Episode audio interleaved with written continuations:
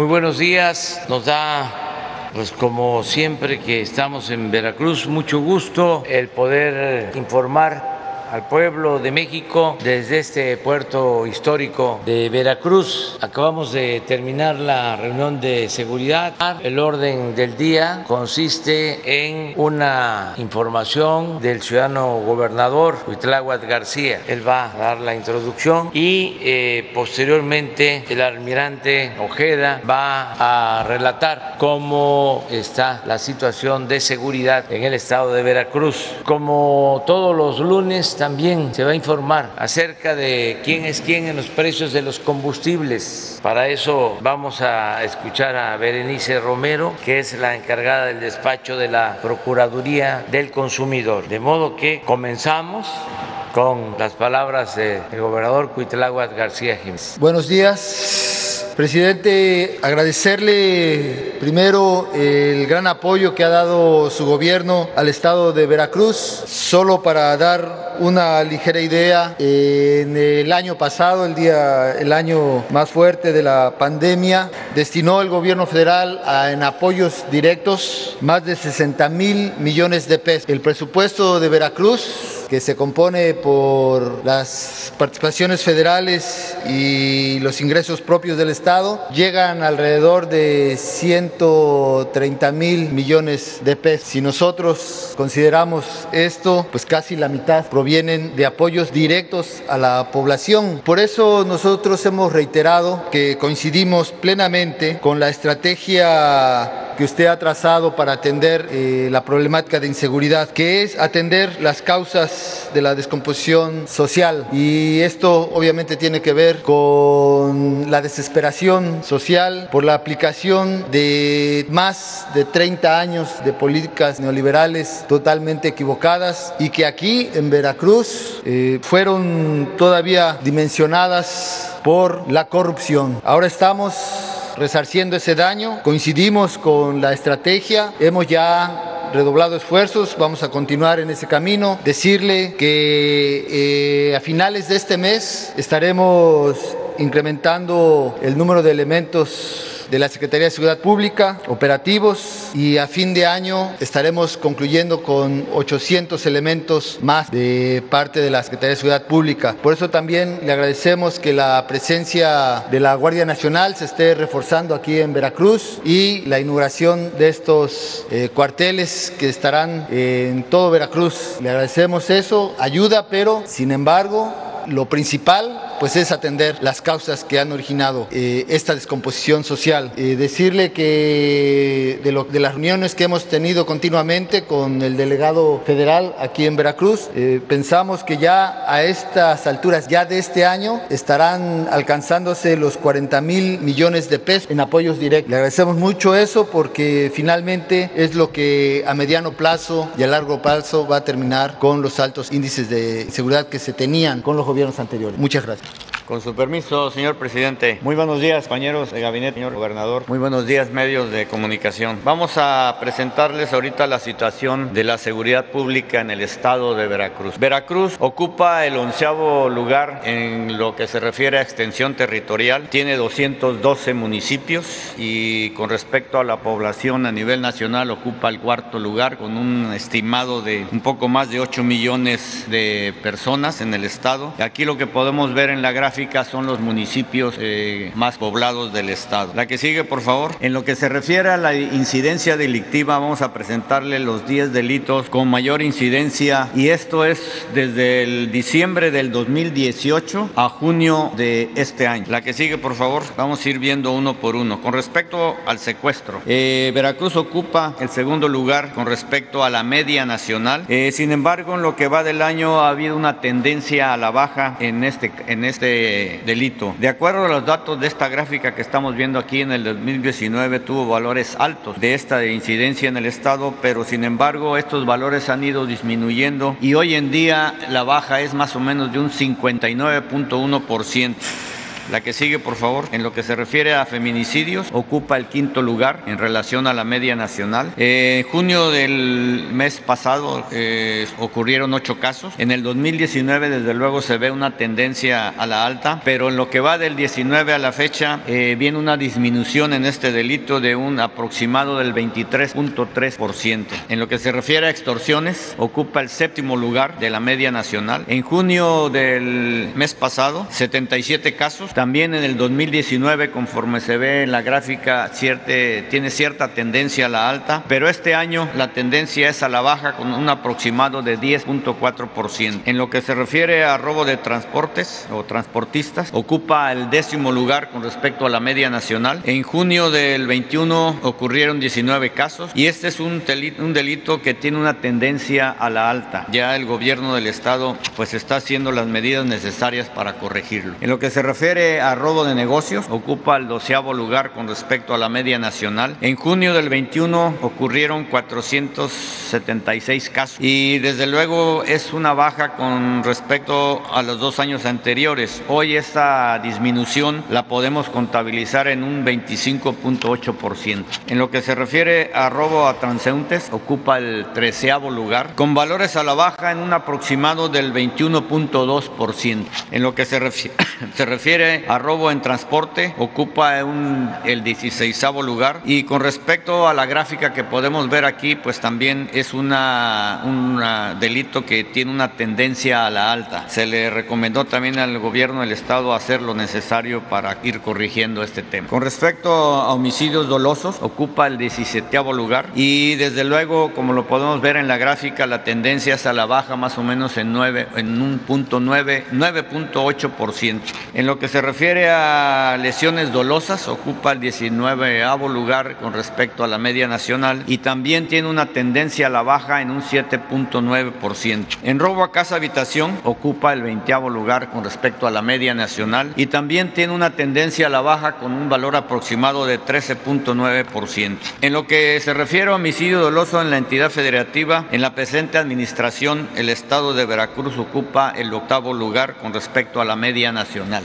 Y con lo que se refiere al homicidio doloso por cada 100.000 habitantes, en la presente administración a este mes, al mes de junio de este año, ocupa el 17 lugar con respecto a la media nacional. En el estado, los municipios con mayor incidencia delictiva, como lo podemos ver en la gráfica, desde luego que se encuentra Veracruz, Jalapa, Coatzacoalcos, Córdoba, Boca del Río, Poza Rica, Tuxpan, Orizaba, Minatitlán, eh, perdón, y eh, Martínez de la Torre y Minatitlán son los que tienen mayor incidencia delictiva. En cuanto a la seguridad pública del estado, la Fuerza de Seguridad Pública en el estado se compone de aproximadamente 5.177 eh, policías distribuidos entre la zona norte, centro y sur del estado. Asimismo, aquí en el, puerto de Veracruz se encuentra una brigada de policía naval con aproximadamente 490 efectivos. El despliegue operativo de la Fuerza del Estado en cuanto a la seguridad pública eh, cuentan con 24 delegaciones, 3 cuarteles, 11 eh, mandos coordinados, 22 comandancias y 96 módulos de seguridad en el Estado. En lo que se refiere a policías preventivos por cada mil habitantes, se tiene más o menos una media de 0.76%, lo cual desde luego es inferior al nivel nacional que es de, de 1.02 y desde luego también a lo sugerido por la ONU que es de 2.8 y también disminuido con respecto al Secretariado Ejecutivo del Sistema Nacional de Seguridad que establece más o menos un 3.5%. Con lo que se refiere a las fuerzas de seguridad, en donde está incluido la Secretaría de la Defensa Nacional, la Secretaría de Marina y la Guardia Nacional, se cuentan en el Estado 24.317 elementos, de los cuales 18.937 son los que están operando. Eh, la Secretaría de Marina cuenta en el Estado con una región naval, una zona naval y un sector naval a lo largo del Estado. Igualmente, la Secretaría de la Defensa Nacional tiene una región y tres zonas militares. La Guardia Nacional cuenta con una coordinadora estatal, 14 coordinadoras regionales y un batallón de seguridad en carreteras e instalaciones, como se puede ver en la gráfica. En lo que se refiere a la Guardia Nacional, en el 2020 fueron concluidas cuatro compañías, en el 21 se programaron siete, están proyectadas, de las cuales una ya se fue concluida y el resto se tiene un avance más o menos del 58.85%. Y para el periodo del 22 al 23 están proyectadas la construcción de 20 compañías más, como se puede ver en la gráfica. La que sigue, por favor. En lo que se refiere a aseguramientos aquí en el estado, como lo podemos ver eh, en la gráfica, pues se refiere a marihuana, metanfetaminas, eh, cocaína, amapola, laboratorios que se han este, destruido, armas,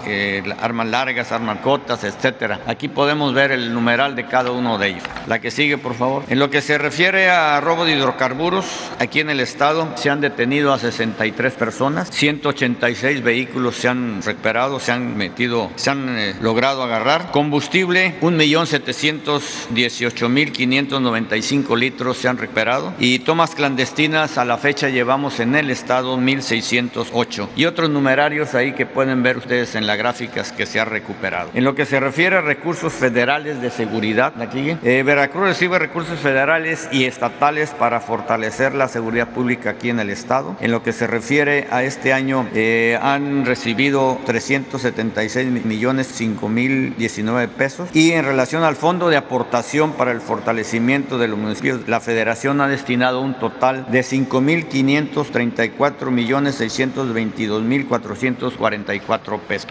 La que sigue, por favor. En el Estado, en lo que se refiere a beneficios de programas sociales, en el, Estado de Veracruz se cuentan con 19 programas sociales administrados por la Secretaría de Bienestar. Eh, la suma de un poco más de 53.506 millones de pesos, con un beneficio a más de 2.252.000 habitantes. En cuanto al establecimiento de los bancos de bienestar, de un total de 96 sucursales programadas para el Estado, 79 de ellas ya están concluidas y están por concluirse 18. En lo que se refiere al plan DN3, plan Marina y plan de la Guardia Nacional en el Estado, se han atendido 146 eventos de auxilio. El que más ha predominado es los incendios forestales urbanos, así como fenómenos meteorológicos y diversos accidentes en el Estado. Se han empleado 4.518 efectivos de Marina, 6.835 de la Secretaría de la Defensa y 3.985 de la Guardia Nacional con un total de 15.338 elementos. Siguiendo con el plan de la Guardia Nacional, plan Marina y plan de, la Secretaría de la Defensa, en lo que se refiere a la vacunación, como lo podemos ver ahí, a la fecha se han distribuido todas estas eh, vacunas que se ven ahí en la gráfica. Igualmente, el total de vacunas distribuidas aquí en el estado han sido 4.505.203 vacunas. La que sigue, por favor.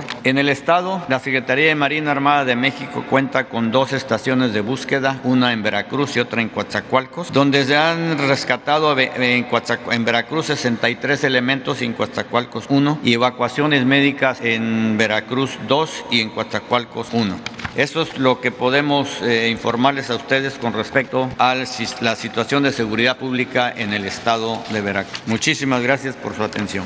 Gracias, Con su permiso, señor presidente, muy buenos días a todas y a todos. En el quién es quién en los precios de los combustibles, con información al 23 de julio, tenemos que la gasolina regular registró un precio promedio nacional de 20 pesos con 48 centavos por litro, la premium de 22 pesos con 33 centavos por litro y el diésel de 21 pesos con 64 pesos centavos por litro.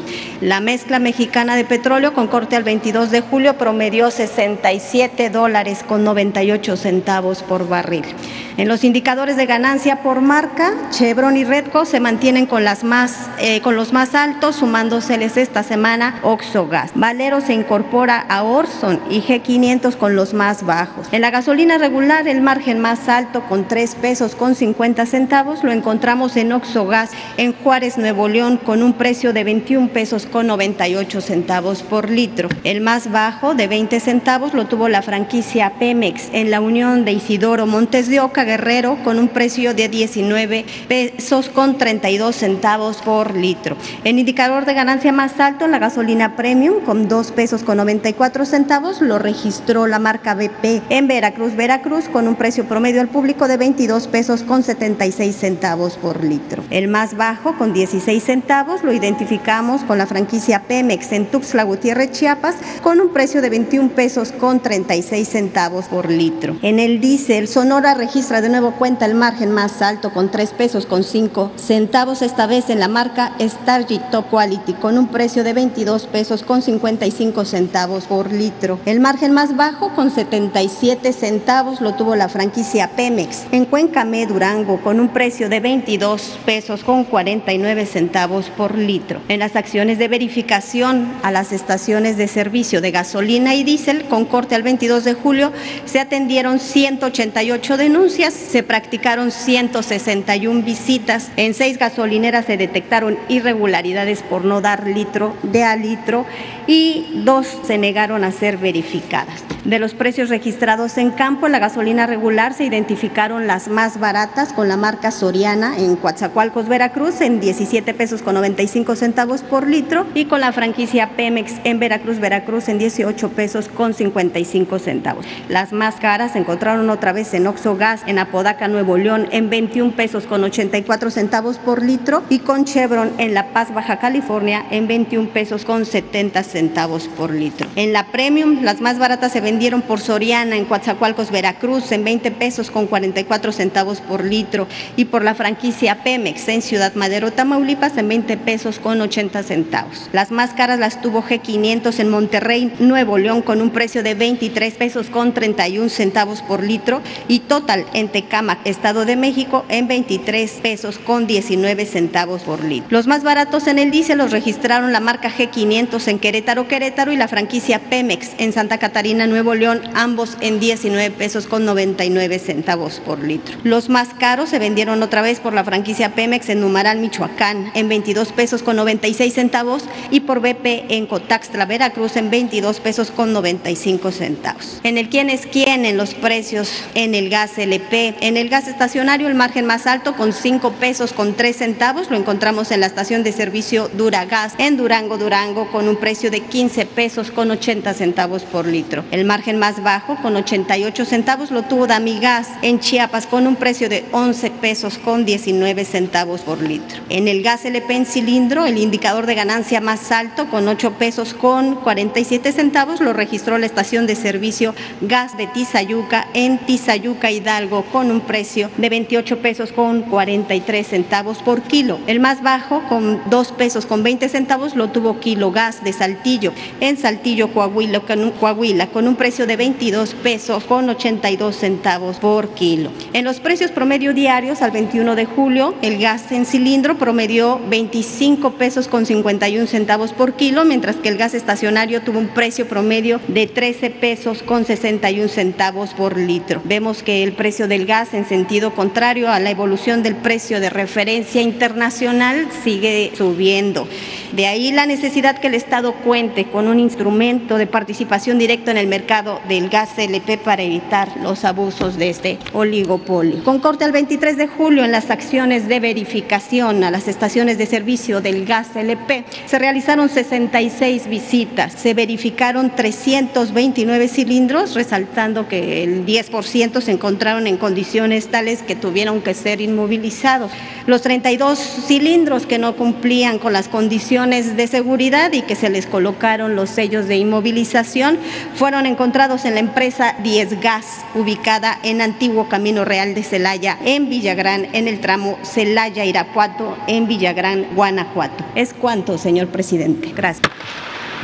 Muy bien, pues vamos, luego tú. Hola, presidente, buen inicio de semana. Eh, preguntarle en torno al virus SARS-CoV-2, al COVID, eh, ¿cuál es la situación de este estado? Si con esta modificación que ya se ha hecho al semáforo epidemiológico, aunque hemos visto unos acelerones eh, en lo que tiene que ver con contagios, ya como tal no se van a ver en ningún estado cerrado como se vivió en abril pasado. Y también otra cosa, ¿qué hizo su gobierno? Porque en los últimos días hemos estado viendo que ha habido un acelerón también en el tema de vacunas y si van a seguir con ese ritmo que veíamos por ahí del jueves, del viernes, donde han aumentado de una manera considerable la vacunación en, varios estados del país. Bueno, pues eh, estamos eh, en efecto en una situación de nuevo eh, especial. Hay una especie de rebrote, una tercera ola de contagios, no igual afortunadamente a la primera y sobre todo no igual a la segunda, es de menor intensidad y y también menos eh, dañina porque tenemos menos hospitalizaciones y lo más importante de todo, menos fallecidos. Es eh, un eh, rebrote que está afectando más a los jóvenes y esto tiene mucho que ver porque la población adulta ya está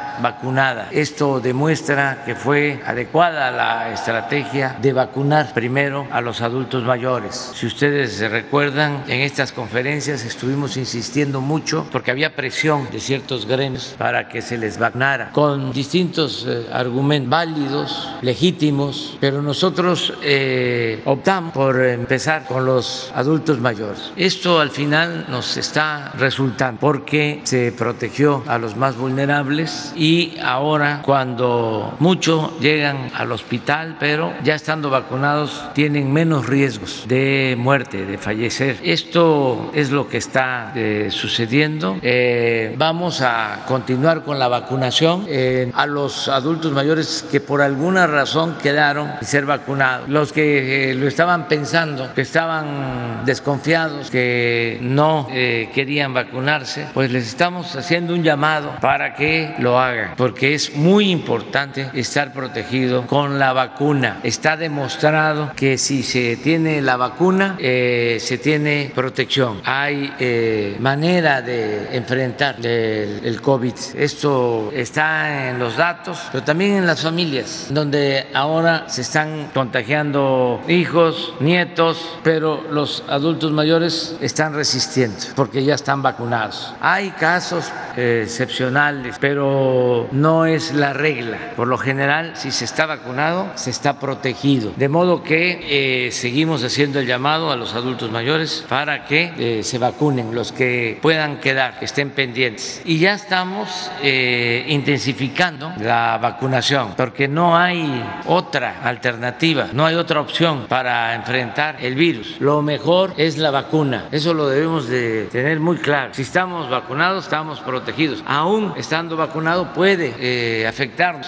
el virus, podemos contagiar, pero resistimos, no nos agravamos. Eso eh, debe de tenerse en, cuenta y por eso eh, estamos vacunando más que nunca. Hemos pasado de un millón de aplicaciones de vacunas por día, un millón de vacunados diarios. En el caso de Veracruz, en el caso de Puebla, en el caso de Guerrero, en el caso de Chiapas, por tener muchas comunidades, Oaxaca, es Oaxaca, Chiapas, Guerrero, Puebla y Veracruz. Estos eh, cinco estados van a tener un tratamiento especial que inicia hoy. Por ejemplo, en el caso de Veracruz y Oaxaca, eh, va a entrar a reforzar la vacunación la Secretaría de la Defensa y se va a vacunar con la vacuna Cancino, que es una sola eh, dosis, a todos en los municipios pequeños para no ir de nuevo. O sea, vacunación universal en estos universal, cinco estados? Universal, completa. En el caso de Veracruz, cerca de 100 municipios. Lo que es eh, la Sierra de Songolica, por ejemplo, ya hoy comienza la vacunación. Y así en los lugares más apartados. Esto con el apoyo de la Secretaría de la Defensa. La Secretaría de la Defensa va a reforzar en Veracruz y en Oaxaca. En el caso de Chiapas, ya está trabajando con este propósito el Seguro Social. El director del Seguro Social, Robledo está en Chiapas para eh, avanzar con la misma estrategia de vacunar a todos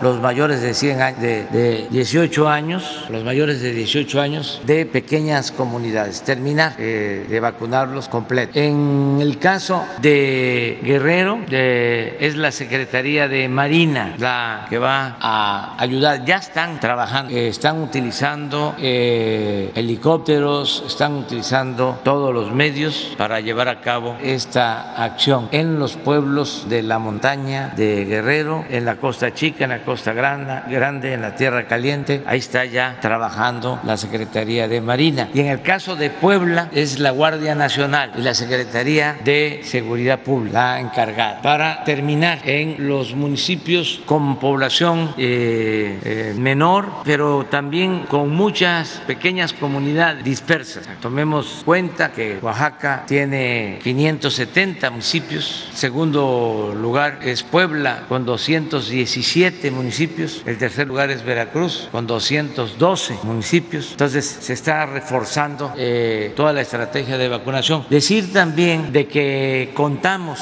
con vacunas suficientes. Fue también acertado el facilitar para que se instalaran plantas de envasado de vacunas en nuestro país. Ya hay hasta ahora dos plantas, una de AstraZeneca y una de CanSino, que están produciendo vacunas en México eh, y ya en eh, producción eh, normal, sin demoras, ya nos están entregando vacunas, independientemente de las que llegan del extranjero. Ya tenemos vacunas que se están produciendo en nuestro país. Entonces, sí pensamos que vamos a cumplir con el propósito de que para octubre todos los mexicanos mayores de 18 años van a estar vacunados, aún con una dosis. Ese es el propósito. Ahora queremos llegar a el 50%, a ver si antes de que concluya el mes estamos ya en el 50% de vacunación para mayores de 18 años. Y el reto es que agosto, septiembre, octubre, 50% más. Esto lo vamos a lograr porque si terminamos con las comunidades pequeñas, como se está produciendo esta vacuna Cancino, que es de una sola dosis, para ir a vacunar a esas eh, poblaciones, vamos a poder tres meses aplicarnos a fondo para terminar a finales de octubre. ¿Cómo cuántos municipios serían? ¿Serían como 500? Sumando como 500 en, sumando los sumando los estados, sí, o más, o más, porque solo en Oaxaca de los 570 hay 417 de usos y costumbres, que son eh, municipios con eh, poca población, 417 de usos y costumbres. Aquí deben ser alrededor, ya lo dije, 10 de 100, de 100, sí, este, Puebla también más de 100, este, Guerrero 50, entonces sí eh, van a ser como 800 municipios eh, que van a quedar ya pronto eh, vacunados eh, por completo, es decir, todos los que viven en estos alrededor de 800 municipios. ¿Y en las capitales se ha alejado el riesgo de, de un cierre por estos repuntes? No vamos este, a tomar ninguna decisión de cierre, ya sabemos cuidarnos todos, fue mucha la información que hemos recibido, además yo desde el principio he dicho de que somos mayores de edad, de que tenemos que cuidarnos y garantizar la libertad, no eh, exagerar con medidas autoritarias. En nuestro país no hubo tope, toque de queda, no hubieron medidas eh, drásticas ni en los peores momentos. Actuamos con mucha prudencia, equilibrando libertad, economía, salud, porque todo es importante. Claro, lo más importante es salvar vidas, la salud, pero también no hay que eh, exagerar con medidas que muchas muchas veces tampoco ayudan, sino lo que demuestran es que hay un afán autoritario. Le sale el autoritarismo que llevan dentro. Entonces hay cualquier eh, brote, cualquier situación y este, a ver, ahora es el momento. Toque de queda. En algunos lugares, porque pues se actuó con absoluta libertad, se quejaban adultos mayores, quejaban conmigo de que, oigan, en este estado ya no puedo estar en el restaurante porque tengo más de 60 años, ya no puedo estar después de las 5 de la tarde. Esas cosas. Pero fueron decisiones que se tomaron en cada estado pero la recomendación siempre fue que no se excedieran en estas medidas eh, restrictivas y que se pensara también que mucha gente se busca la vida en la calle y que le diéramos a la gente eh, la libertad para cuidarse y no estar este, eh, tutelándolos. Todavía estoy viendo en algunos lugares que ahí andan en las calles poniéndole gel a los automovilistas. Veo más que nada fotos como campaña. ¿Por qué no le dejamos dejamos eso a la gente. ¿Por qué tiene que ser la autoridad la que le va a poner? A ver, niñito, como tú no entiendes, te voy a poner tu gel. No, libertad. Hay grandes manifestaciones en Europa, en Francia, por esas medidas que son excesivas. Entonces, ya que todos nos cuidemos, sabemos, es una enfermedad, es un eh, virus muy dañino que causa pues mucho dolor, tristeza, que todos hemos perdido familiares, amigos. Entonces, tenemos que cuidarnos todos, pero pues hay que este, salir adelante como está sucediendo sin estar eh, sometidos por la pandemia. Afortunadamente, les decía, aquí en Veracruz y en todo el país, eh, si vemos la gráfica, aún cuando está creciendo, el número de contagios de hospitalización, pues tenemos un 70% de camas disponibles en comparación con lo que sucedió en enero y en febrero, que estuvimos en algunos lugares, en la Ciudad de México, por ejemplo, al 95% de nuestra capacidad instalada de camas, de ventiladores, de médicos y especialistas. Entonces, ahora no, ahora eh, estamos al 25, al 30%. De todas formas, estamos pendientes. Hoy en el informe el gobernador nos comentaba que tiene cuatro centros que instalaron cuando se complicó la situación en el estado y de esos cuatro centros, pues tres están vacíos, desde luego ahí en espera y solo uno está con un tercio de ocupación. Eh, es decir, no es lo mismo. De todas formas, tenemos que estar pendientes y así está. Hoy tratamos el tema aquí en Veracruz, pero a las 5 de la tarde tengo reunión con todo el gabinete de salud y es para tratar el mismo tema. Oiga, presidente, déjeme cambiar radicalmente de tema en lo que tiene que ver con seguridad. Eh, el gabinete de seguridad trató el tema de este par de balaceras que se han reportado en Magdalena de Quino, Sonora, y si también se habló, eh, porque había dicho la semana pasada o antepasada, no me acuerdo, que se iba a, que iba a reforzar la presencia de la Guardia Nacional, o así se entendió en Zacatecas, donde este fin de semana medios locales reportaron al menos 20 homicidios dolosos que, que ocurrieron durante el fin de semana. No sé qué información tenga. Pues estamos eh, todos los días informados de lo que sucede en el país. Este, en efecto, en Zacatecas eh, hay una situación especial, la estamos atendiendo, mucha confrontación de grupos. Eh, ayer fue de los estados, el fin de semana, con más homicidios, en el caso de Zacatecas, también Sonora, menor este, el número de homicidios, pero es son de los estados en donde estamos este, pues atendiendo más. ¿Quieren saber lo que sucedió el fin de semana cuánto a homicidios? Sí. ¿Sí? ¿Por qué no ponen? Esto es Guanajuato, 15, 6, 5, este es eh, viernes, ¿no? Rosa Isela, sábado y domingo, total 26. Es un estado que preocupa mucho, se ocupa. Luego Michoacán, 10, 4 y 6, 8, son 22. Luego Jalisco, 8, 6 y 6. Luego el Estado de México, 6, 5 y 8, 19. Y luego Zacatecas, 7, 2 y 7. 16. 16. En estos cinco se concentró el 44% de los homicidios del fin de semana, todo el país. Caso Sonora está acá. En todo el fin de semana, un estado nada más sin homicidios. Y se pensaría que podría ser Yucatán, porque me llamó la atención, y no, tuvo Yucatán, cuatro homicidios el viernes. Este, ¿Qué estado es? A propósito, a ver dónde está Campeche. Es Campeche. Sí, porque son de los estados con menos homicidios. Yucatán, Campeche, eh, Baja California Sur, aquí está, Baja California Sur, incluso Durango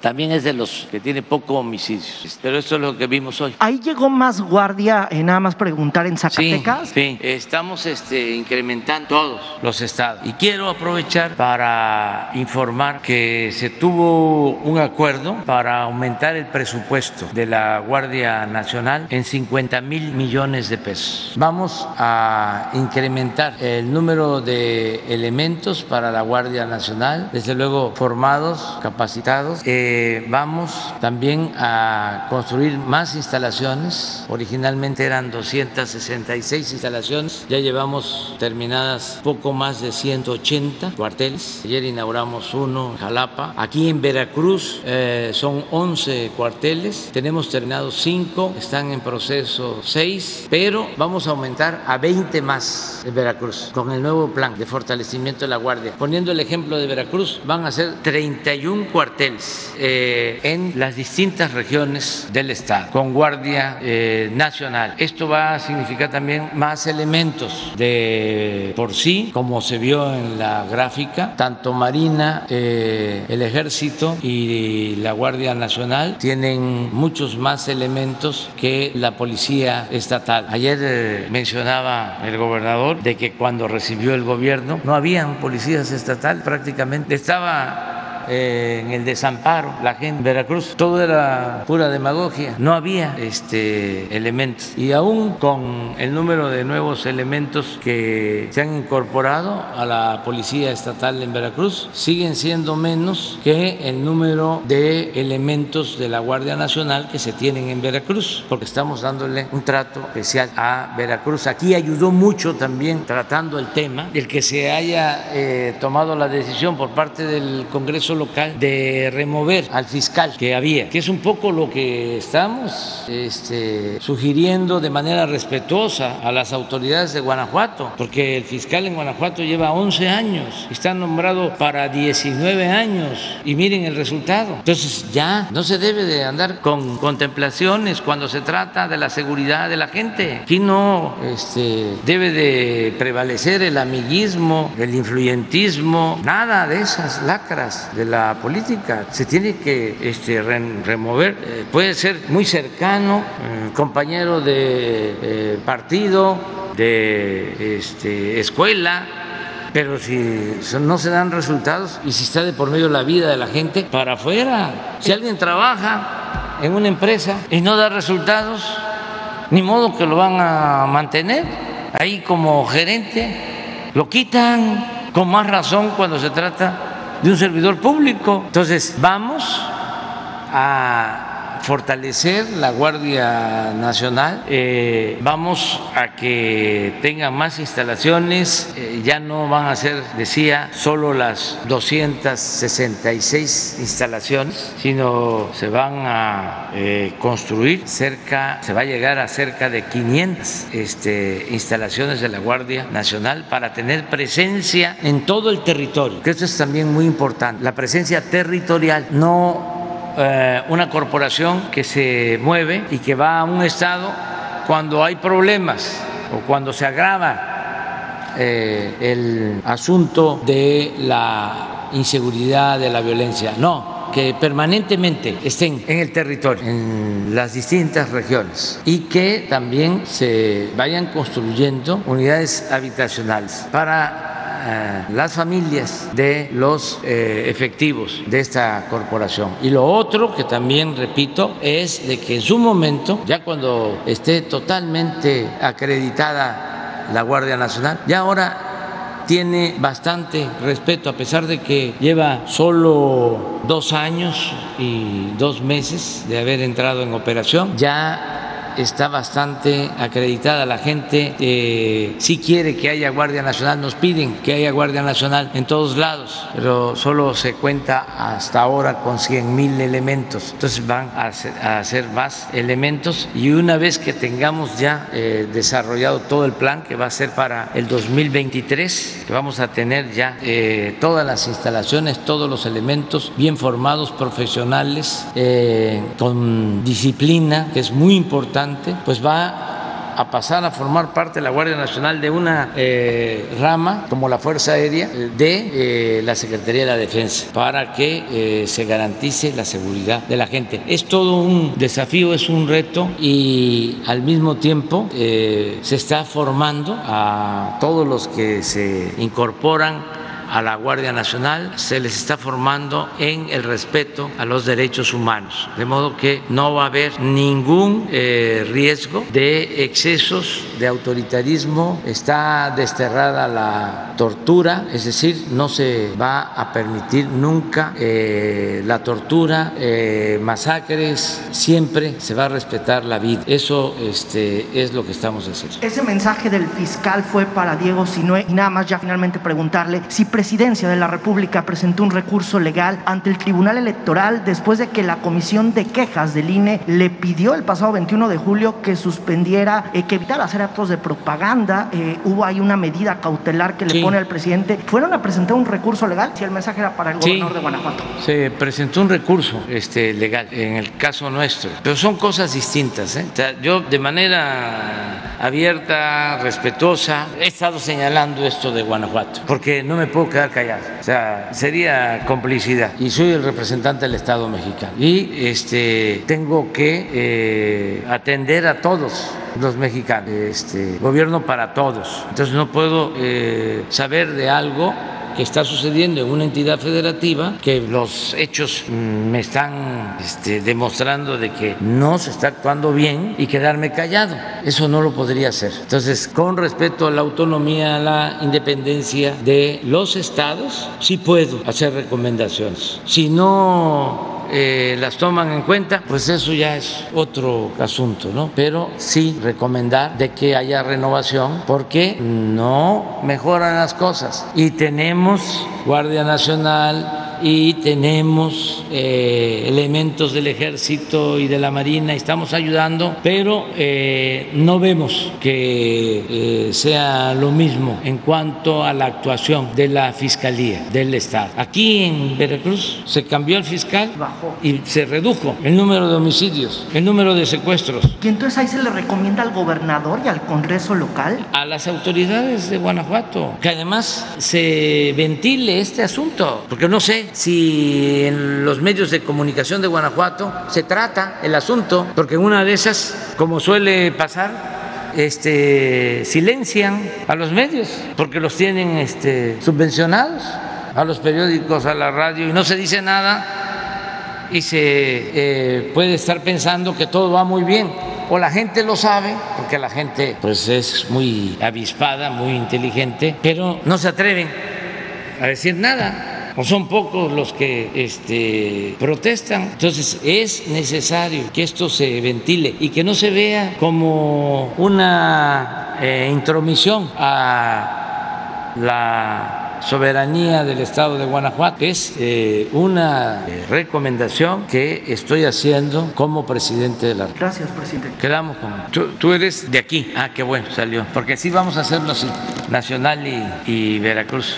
Gracias, presidente. Claudia Montero, de Calor Político. Dos temas con respecto al Estado. La planta nucleoeléctrica Laguna Verde eh, fue o inició actividades en los años 80. Se supone que una planta de esta naturaleza tiene una vida activa de 20 a 40 años. Me gustaría saber eh, qué informe tienen en presidencia al respecto de esta, eh, esta trayectoria que tiene eh, Laguna Verde, dado que después de esta etapa de, de décadas se pudiera ya pensar en que son un riesgo para las personas o para el medio ambiente. ¿Qué informe tiene al respecto y en todo caso si existe la posibilidad de detener las labores en esta planta en Veracruz? Bueno, este, el informe que tengo es que está en muy buen estado la planta, que no hay ningún riesgo para la población, eh, que constantemente se le da mantenimiento y hace relativamente poco que salió una noticia sensacionalista, amarillista, los directivos de la Comisión Federal de Electricidad rindieron un informe. Yo voy a pedir a Comunicación Social que hoy mismo este,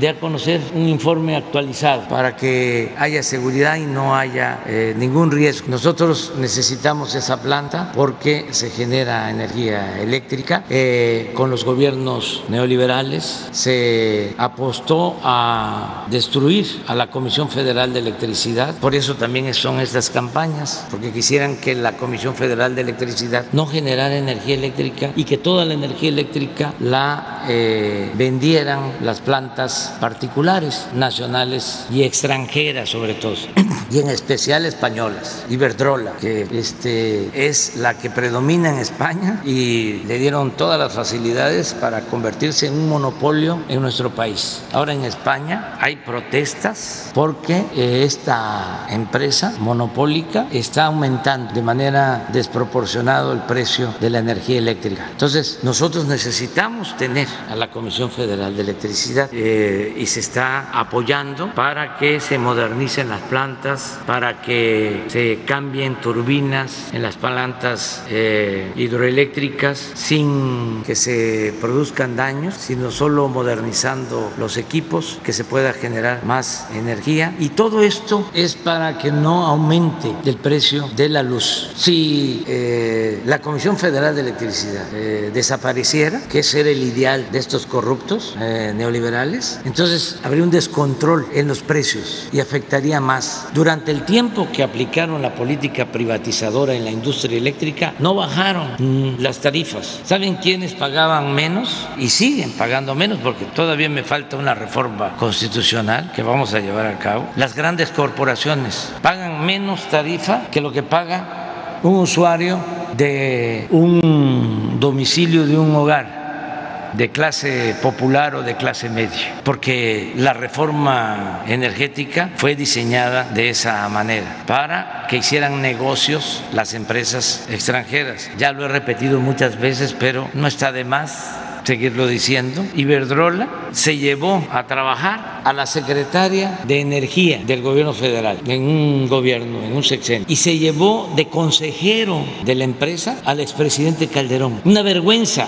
Terminaban los servidores públicos como empleados de estas grandes empresas. Venían a México y veían a nuestro país como tierra de conquista, venían a saquear, a robar. Entonces, por eso sin que se descuide la seguridad de la gente, tenemos también que proteger a la Comisión Federal de Electricidad. Y en cuanto a tu pregunta, decirle a la gente de que no hay ningún riesgo. Si hubiese riesgo, la cerramos pero no hay riesgo. Debido a que ya tiene más de 30 años de vida activa, usted mencionaba que se tiene que invertir para modernizar las plantas. ¿Esto incluye a Veracruz en un corto plazo? Sí, este, todas las plantas deben de tener mantenimiento eh, que no tenían, porque el propósito era que se arruinaran, que se convirtieran en chatarra. Lo que hicieron aquí en Veracruz con la industria petroquímica, la destruyeron. Era de las industrias más modernas avanzada tecnológicamente del mundo. Éramos eh, productores de estos derivados del petróleo, incluso hasta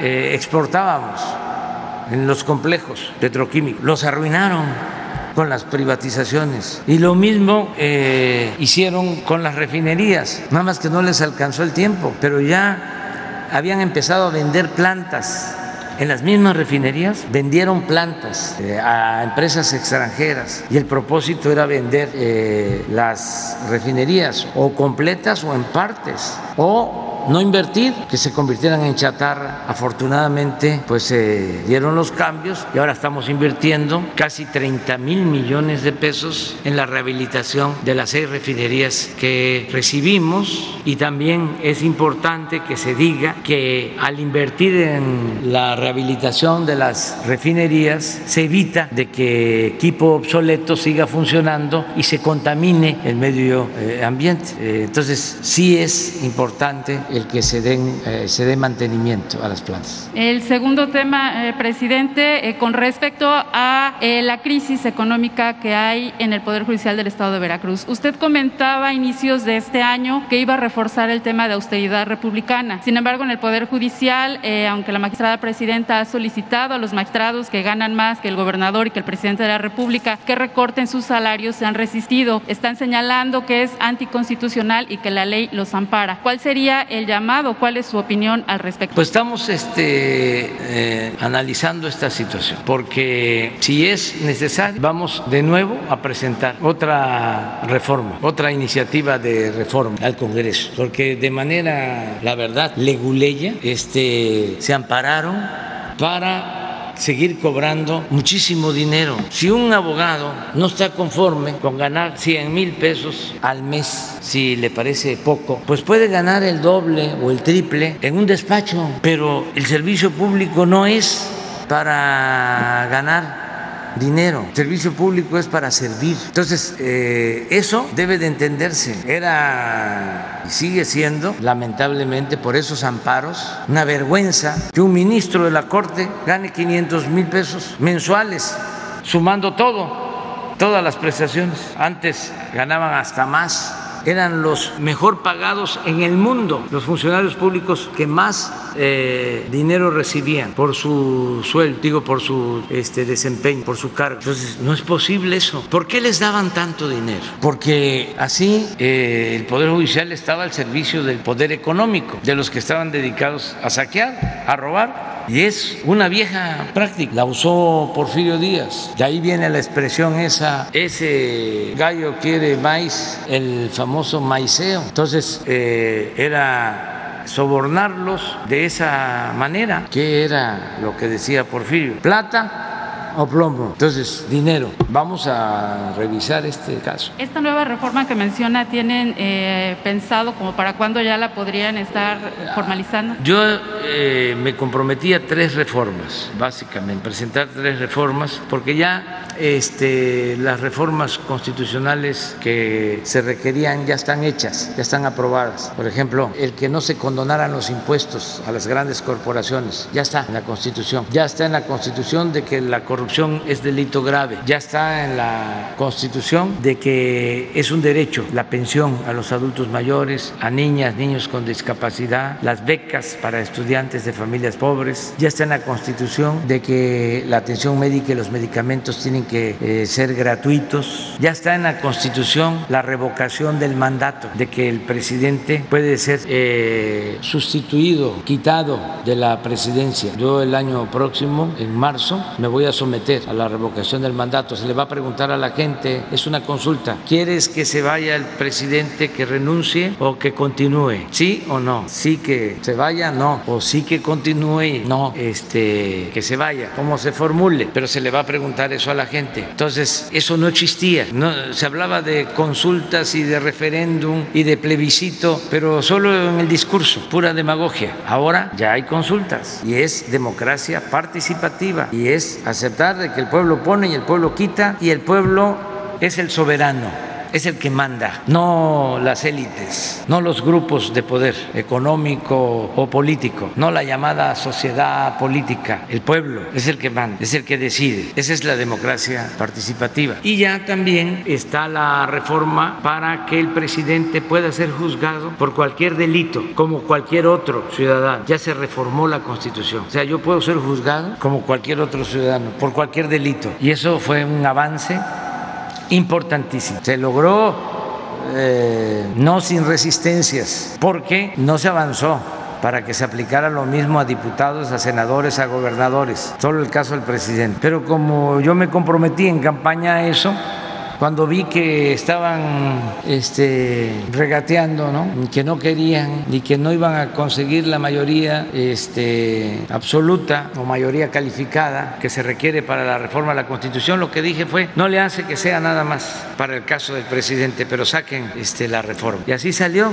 nada más falta la ley reglamentaria que ya está en la Cámara de Diputados y que quiero que pronto, con todo respeto, se apruebe. Entonces ya las reformas constitucionales están hechas, las, las fundamentales. Nos quedan, faltan tres. Una es esta ley eléctrica, esta reforma a la Constitución para que se fortalezca la Comisión Federal de Electricidad, que la Comisión Federal de Electricidad pueda producir el 50% de la energía eléctrica para que haya contrapeso y que la iniciativa privada pueda producir hasta el 46% para que haya competencia. No se está haciendo a un lado a la iniciativa privada, es buscar el equilibrio porque la reforma energética que hicieron pues es para que a finales de este sexenio, si no hubiese habido cambio, la Comisión iba a estar produciendo el 10% de la energía eléctrica y las privadas el 90%. Iba a desaparecer la Comisión Federal de Electricidad. Entonces, para eso es esta reforma. La segunda reforma es lo que ya expliqué, que la Guardia Nacional pase a formar parte de la Secretaría de la Defensa. Y la tercera reforma constitucional es la electoral para que los consejeros, los eh, magistrados sean gente íntegra, verdaderos jueces, demócratas, que no estén al servicio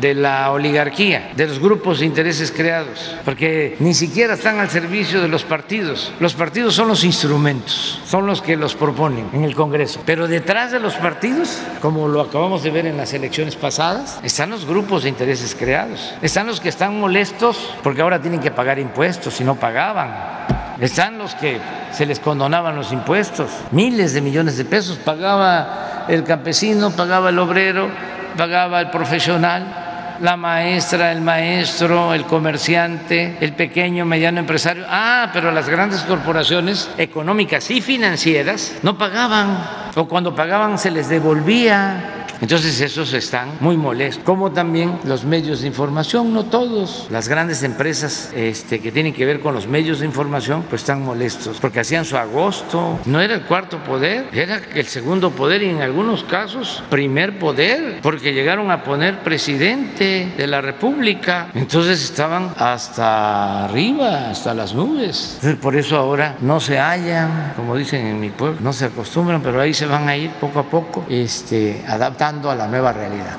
Eh, México. Buenos días, señor presidente. Buenos días, gobernador, secretarios, secretarias. Nombre de Diego Elías Cedillo, de Tabasco hoy, Campeche hoy, Quintana Roo hoy y Diario Basta de la Ciudad de México en Grupo Cantón. Eh, señor presidente, en atención al anuncio que hizo el día sábado y ahorita lo retomó de aumentar el presupuesto de la Guardia Nacional en 50 mil millones de pesos, eh, bajo esta premisa, señor presidente, ¿cuál sería el mensaje que usted le enviaría a todas las Fuerzas Armadas, ya sea la Marina, el Ejército y la Guardia Nacional, para cerrar filas en pro de la seguridad del país? Y aprovechando esta coyuntura y también mi juventud, si me lo permite, presidente, ¿cuál sería el mensaje que usted le enviaría a todas y todos los jóvenes que quisieran formar parte de la Guardia Nacional para que, aunado al aumento del presupuesto, puedan aumentarse las filas de estas de, de nuestras Fuerzas Armadas? Y si me lo permite, al secretario de la Marina, ayer estaba caminando por el malecón de aquí de Veracruz y un joven, un niño de 10, 12 años, eh, al ver a un marino, escuché cómo le decía a sus papás, mira, yo quiero ser marino cuando crezca. Entonces, aprovechando esta coyuntura de estar en Veracruz y siendo la tierra natal del almirante secretario, ¿qué, mensaje le enviaría a las personas que quisieran formar parte de la Marina Armada de México y por qué usted lo decidió? Sería la primera pregunta. Gracias. Bueno, este, el mensaje es que las dos instituciones, la Secretaría de la Defensa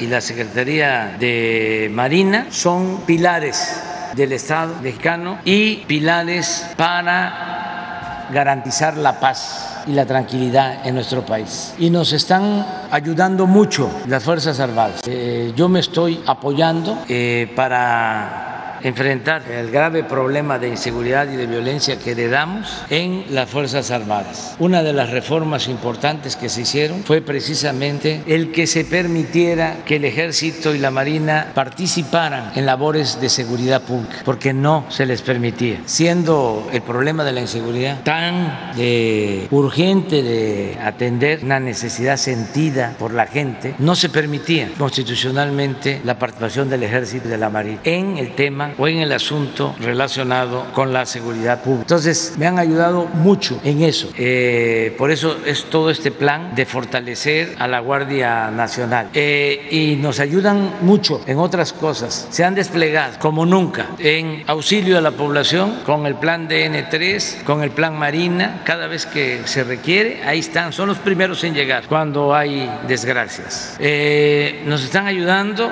muchísimo en todo lo que es el plan de vacunación. Imagínense eh, solo la logística y el transporte de las vacunas, que además requieren de eh, congelación. Este, ¿Quiénes nos ayudan a manejar eso? Por tierra, por mar, por aire, la Marina y la Secretaría de la Defensa. Nos ayudan eh, en el desasolve de los ríos para que no haya inundaciones. Nos ayudan limpiando las playas del Caribe que no haya sargazo, porque el turismo es importante, es una fuente de ingresos para el país. Nos ayudan los ingenieros militares en la construcción de los cuarteles, en la construcción de las sucursales para el Banco del Bienestar, en la construcción del nuevo aeropuerto Felipe Ángeles, en la construcción del tren Maya nos ayudan en la construcción, y esto va a corresponder a la Secretaría de Marina, de todo el desarrollo integral del istmo de Tehuantepec. Nos ayudan en muchas tareas.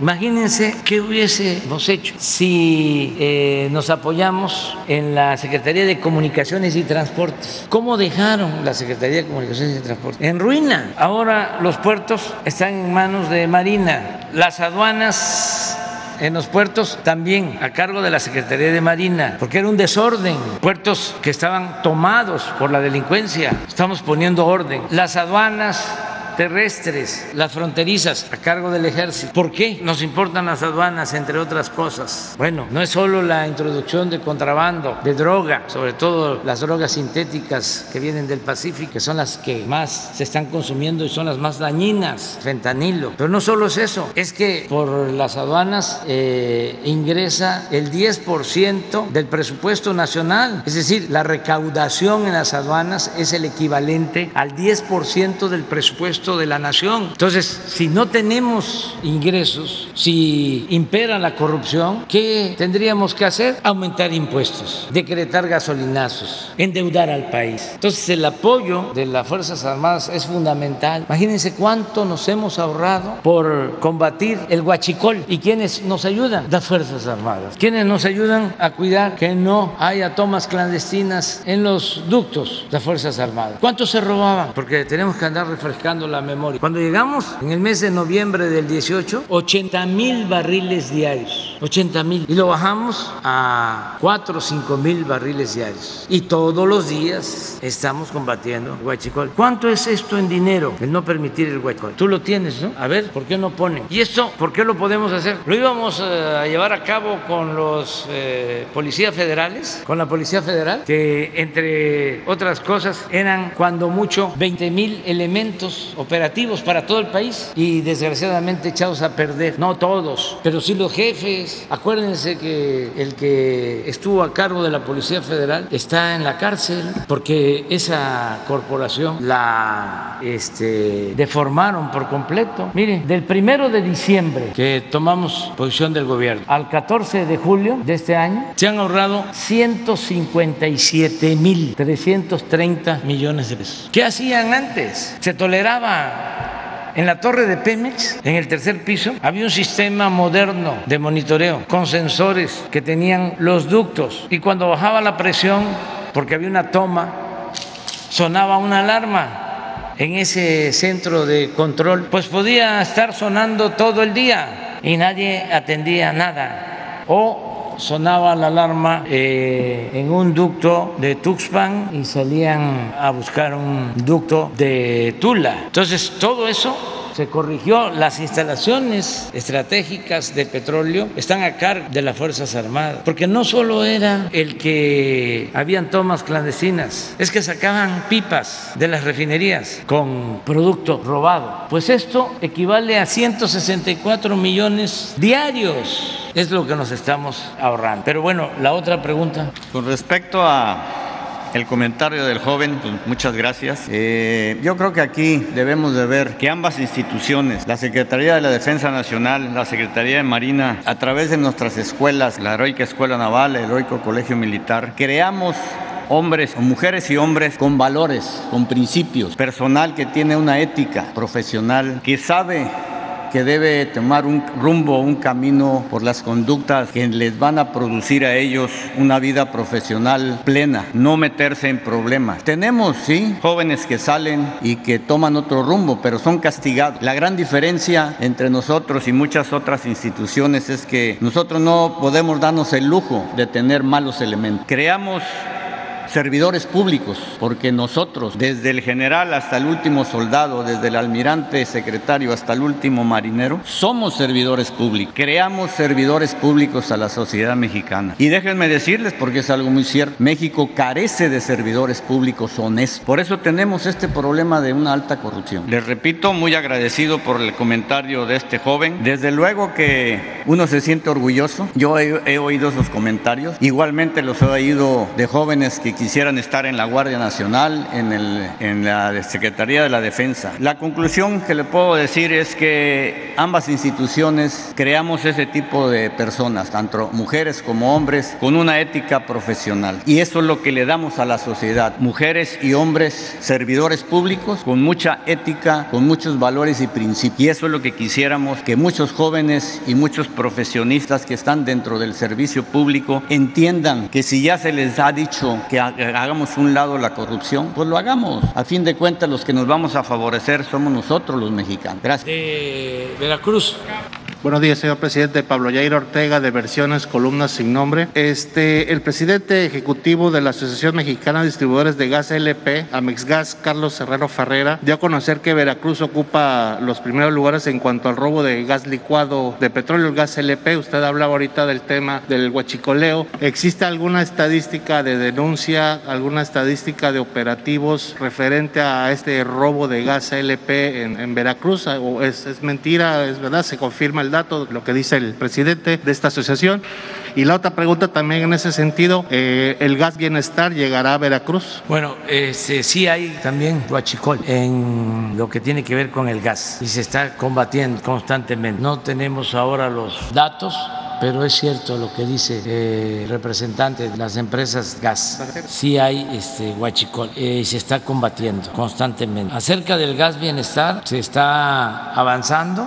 Eh, ya están los preparativos para iniciar. Yo pienso que a más tardar en dos meses, que dije tres, ya, ya transcurrió uno. Entonces, este, en dos meses va a iniciar. ¿A quién verá? Va a iniciar primero en la Ciudad de México y se va a ampliar, se va a ir ampliando a todo el país, sobre todo las grandes ciudades. O sea que va a llegar a Veracruz. Eso sí, gas bienestar. Eh, vamos a empezar en la Ciudad de México y eh, aprovecho para decir que vamos a empezar en eh, Iztapalapa, la Ciudad de México. Ahí vamos a dar el banderazo de salida. Ya se están arreglando, estableciendo las instalaciones, todo lo que es la Ciudad de México, para atender todo el Valle de México. Este, pero van a haber instalaciones en las grandes ciudades. Es muy eh, probable que aquí en Veracruz haya una instalación. Esto significa pues un lugar para que llegue el gas, se cargue, que estén los cilindros y se distribuya. Eh, Veracruz, en Boca del Río, en toda este, eh, la zona urbana de estos dos municipios y lo mismo va a suceder en el caso de Jalapa y en las grandes ciudades, grandes ciudades de Veracruz y, y, se va a ir extendiendo a que pueda llegar el gas a todas las familias. Lo mismo es competencia, porque con el tiempo se fue creando un monopolio. Se asociaron cinco grandes empresas y empezaron a fijar el precio del gas. Y resulta de que eh, aun cuando no sube el precio del gas en el mercado internacional, constantemente aquí está subiendo. Entonces no está regulado el precio de, del gas. No, no. Entonces sí va a haber un precio máximo. Eso va a ser lo primero, un precio máximo. Y luego va a entrar a la competencia Pemex este, con el gas bienestar. También aclaro se va a llamar así, gas bienestar, porque empezaron a manejar de que ya habían registrado eh, la marca. Este, sí, lo hicieron, pidieron la solicitud, la Secretaría de Economía, pero ya hasta lo había yo dado a conocer. Entonces fue una acción pues de mala fe. Sí se va a poder legalmente que se llame gas bienestar. Muy bien. México, bueno, casi casi este México nació en el sureste, en Veracruz. Adelante. Buen día, presidente. Roberto Garduño de la Jornada. Primero, eh, se ha corrido eh, por parte de los opositores la idea de que se está militarizando el país con todas estas acciones que usted ha emprendido con objeto eh, se entiende de salvaguardar la paz interior. Primero, eh, si pudiera responder eh, a, esa pregunta, si gusta le hago la segunda, en torno a si usted en estos días ha venido madurando esta propuesta que presentó el sábado en, en Chapultepec en torno a modificar la, una nueva relación en América, iniciando precisamente con la hacer a un lado toda esa estructura que representa la OEA, los intereses que representa sobre todo de Washington Washington, por favor. Bueno, este, yo creo que lo importante es este, valorar los hechos. En el tiempo que nosotros eh, llevamos en el gobierno, las Fuerzas Armadas no han violado derechos humanos. En el caso en que han habido, y subrayo, muy pocas violaciones, eh, las mismas Fuerzas Armadas se han encargado de castigar a los responsables. Tengo presente uno o dos casos y sin que yo ordenara este, que se actuara, eh, ya los responsables de las secretarías habían tomado la decisión. Un caso en Puebla, en el 19, donde unos marinos se excedieron este, y victimaron a campesinos, dos, tres campesinos, y de inmediato actuó. Ni se dio a conocer mucho, este, no fue por denuncia, sino por vocación, por voluntad, por convicción. Este, ya el Estado no es violador de derechos humanos. Eso se terminó. También se tomó la decisión de no eh, apostar a la guerra, de que no haya masacres, de que si hay un enfrentamiento y hay heridos, se les eh, traslade para curarlos, que no se les remate. Hubo un tiempo en nuestro país lamentable porque habían más muertos en enfrentamiento que heridos y detenidos. El índice de letalidad mostraba que este, a los heridos los remataban. Eso se terminó. Lo mismo la tortura. Entonces son hechos y hay esta convicción que es lo más importante al interior de las Fuerzas Armadas, porque el soldado es pueblo uniformado. Si el ejército, si la marina eh, cometieron excesos en otros tiempos, fue porque se los ordenaban desde arriba, la autoridad civil. No se debe de olvidar que el presidente es el comandante supremo de las Fuerzas Armadas. Entonces ya no es lo mismo, ya cambió. Y eh, hay, como aquí lo dijo el almirante Ojeda, eh, muy buena formación profesional, ética, tanto en la Secretaría de Marina como en la Secretaría de la Defensa. Entonces no hay un problema el que se quiera eh, decir a la ligera de que se está militarizando el país. No es cierto. En otros países las guardias nacionales, guardias civiles, dependen de las Fuerzas Armadas. Ese es el caso de España, ese es el caso de Italia, ese es el caso de Francia y de otros países. Entonces es lo mismo que estamos buscando. Acerca de mi planteamiento del sábado, yo ya no quiero repetirlo, solo si fuese necesario. Eh, creo que se debe de buscar una nueva relación entre todos los países de América. Creo que hay que convencer y persuadir a las autoridades de Estados Unidos para que nos integremos con respeto a la soberanía de cada país, que ya la política que se definió hace 200 años no funciona, no es buena para nadie que ya no tienen que haber invasiones, anexiones, bloqueos y que debe haber cooperación para el desarrollo entre todos los pueblos. Ahora que hay una situación difícil de salud en Cuba, en vez de bloquear, todos deberíamos de ayudar. No este, es concebible que en estos tiempos se quiera castigar a un país independiente con un bloqueo. Además, casi todos los países del mundo están en contra del bloqueo a Cuba, la inmensa mayoría. Es el momento de tomar una decisión al respecto. Aprovecho para decir que nosotros tomamos la decisión por solidaridad frente a esta situación de bloqueo, queriendo someter políticamente al pueblo de Cuba, al gobierno de Cuba. Tomamos la decisión de ayudar, de ser solidarios frente a ese bloqueo, porque no basta con votar cada año en la ONU en contra del bloqueo. Y aprovecho para hacer un llamado a todos los países del mundo a que esa manifestación que se expresa en la ONU, votando en contra del bloqueo, se convierta ahora en hechos y que se ayude al pueblo de Cuba. Desde aquí, desde la heroica Veracruz, que tiene tanta relación histórica con La Habana y con Cuba, van a salir dos barcos de la Armada de México con oxígeno y alimentos, medicinas. Y yo pienso que el presidente Biden debe tomar una decisión al respecto. Es un llamado respetuoso desde ningún punto de vista injerencista, pero hay que separar lo político de lo humanitario. La vida es lo más importante, es el principal de los derechos humanos, el derecho a la vida. Podrían hacerse muchas cosas, solo sugiero una, con todo respeto, para las dos naciones, que se permita el que puedan recibir las familias de Cuba remesas de quienes viven y trabajan en Estados Unidos o en cualquier otro país del mundo. Como nosotros recibimos apoyo de nuestros paisanos migrantes, que nos mandan 4 mil millones de dólares por mes, que esto ha ayudado mucho a enfrentar la crisis económica porque es la principal fuente de ingresos que tiene nuestro país. Entonces, ¿cómo bloquear eso si ni siquiera es dinero del gobierno y muchas otras cosas? Y algo que es fundamental, diálogo, diálogo, diálogo, diálogo. Lo que decía Juárez, nada por la fuerza, todo por la razón y el derecho. Bueno, ya se terminó la conferencia de hoy porque este, ya este,